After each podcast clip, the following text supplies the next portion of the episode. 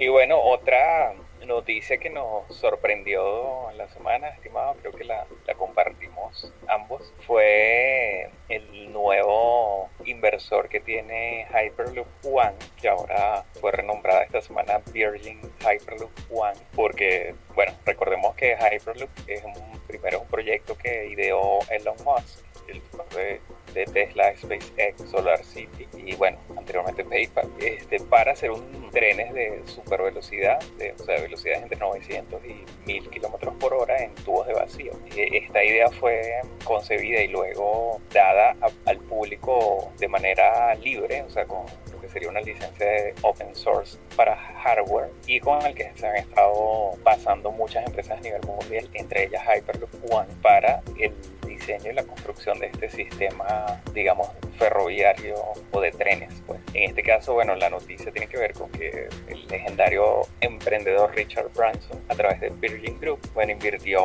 un monto desconocido hasta ahora en, la empresa Hyperloop One. Entonces, por eso que se está renombrando a Virgin Hyperloop. Entonces, Branson también se une con esto a la, la mesa directiva y bueno, lo que ellos están esperando es que obviamente entren muchas más alianzas a nivel mundial porque este sistema de, carga y de, de pasajeros va a necesitar estar interconectado con otras empresas que están trabajando en diferentes continentes. Entonces, hasta ahora, la empresa Hyperloop One, o sea, este año ha recibido una inversión, levantado capital por 85 millones de dólares, y eso incluye la inversión de Virgin. Y bueno, se espera que con esto pueda avanzar más rápido. Eh, para su implementación comercial de dos, en dos a cuatro años, de ser posible. Esto obviamente va a permitir construir y hacer viajes que, por ejemplo, sean de, 30 a 40 minutos entre recorridos que son bastante largos. Por ejemplo, el que planteaba Elon al principio, que era de, o sea, ellos estaban calculando que fuera de,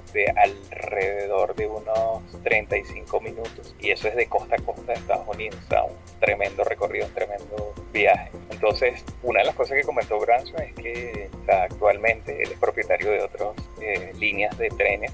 Él dice que, bueno, sabemos que está limitado a las velocidades a unos 200, 300 kilómetros por hora en el caso, en casos bueno, más eh, trenes más rápidos, trenes bala. Y que bueno, que perfectamente hay muchos consumidores para, para eso que preferirían, en vez de tomar un vuelo, básicamente ahorrar su pod, o sea, lo que sería la cabina, eh, bajando sus oficinas y luego que esto los condujera hasta la línea que los va a llevar a, altas velocidades a, su destino final y que esto sería muchísimo más rápido que, viajar en avión. Pero que él reconoce que, digamos, este viaje, o sea, que él va a viajar, o sea, él comentó que lo va a viajar primero al espacio que viajar en trenes de alta velocidad, porque todavía falta, digamos, seguir desarrollando este concepto, pero bueno, ya con todas las impresiones que ha obtenido esta compañía, esta idea y las otras que están a nivel mundial, bueno, esperemos que siga avanzando más rápido.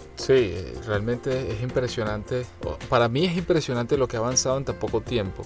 Es decir, sabemos que la inversión ha sido, imagínate, superando los 80 millones de dólares, no, no es, se dice rápido, ¿no? Pero es muchísimo dinero. Pero de verdad que los avances que han tenido el equipo que está ahí detrás de, Hyperloop, ahora Virgin, Hyperloop One, ha sido impresionante. Aquellos que de alguna manera le han hecho algo de seguimiento por redes, este, bueno, las pruebas son, son increíbles las que están haciendo, ¿no? Así que probablemente eso lo que, lo que haga es acelerar el proceso. Y, y hay algo que yo quiero destacar, y es que muchas veces vemos este tipo de cosas como, como, como que las metemos en un mismo saco, ¿no? Me explico. A veces vemos que el, el transporte en el futuro se está vinculando o se está, eh, está tomando forma hacia este tipo de medios de transportes de alta velocidad.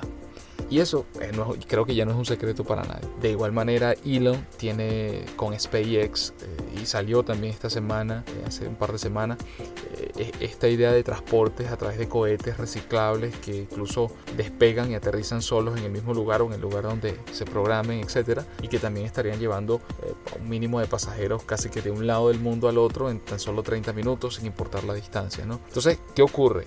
Muchas de estas inversiones que hacen muchos de estos empresarios, grandes empresarios a nivel mundial, eh, ellos saben que ese producto per se no va a estar listo mañana. Lo que ocurre para todos los empleados o para todos los que podemos estar involucrados de manera indirecta es los resultados que se obtienen en ese proceso. Es decir, para tú poder hacer de que ese, de ese tren tenga el material correcto para que no se funda a esa gran velocidad, hay una gran cantidad de innovación y probablemente haya 100 empresas trabajando solamente en eso. Y igual en el frenado, igual en la aceleración, igual en, en la manera en que tiene que ir la tubería por donde va a pasar ese tren. Entonces hay una gran cantidad de inversión allí, es porque los beneficios no son solo para una sola empresa, ni directa ni indirectamente, sino pueden ser para cientos y miles de personas que se puedan estar beneficiando, aunque no termine, o sea, aunque no esté listo aún pero se está generando tecnología y nuevas maneras de hacer cosas que están desarrollando precisamente nuevos modelos de negocio en otras áreas. Y allí es donde a mí me parece genial.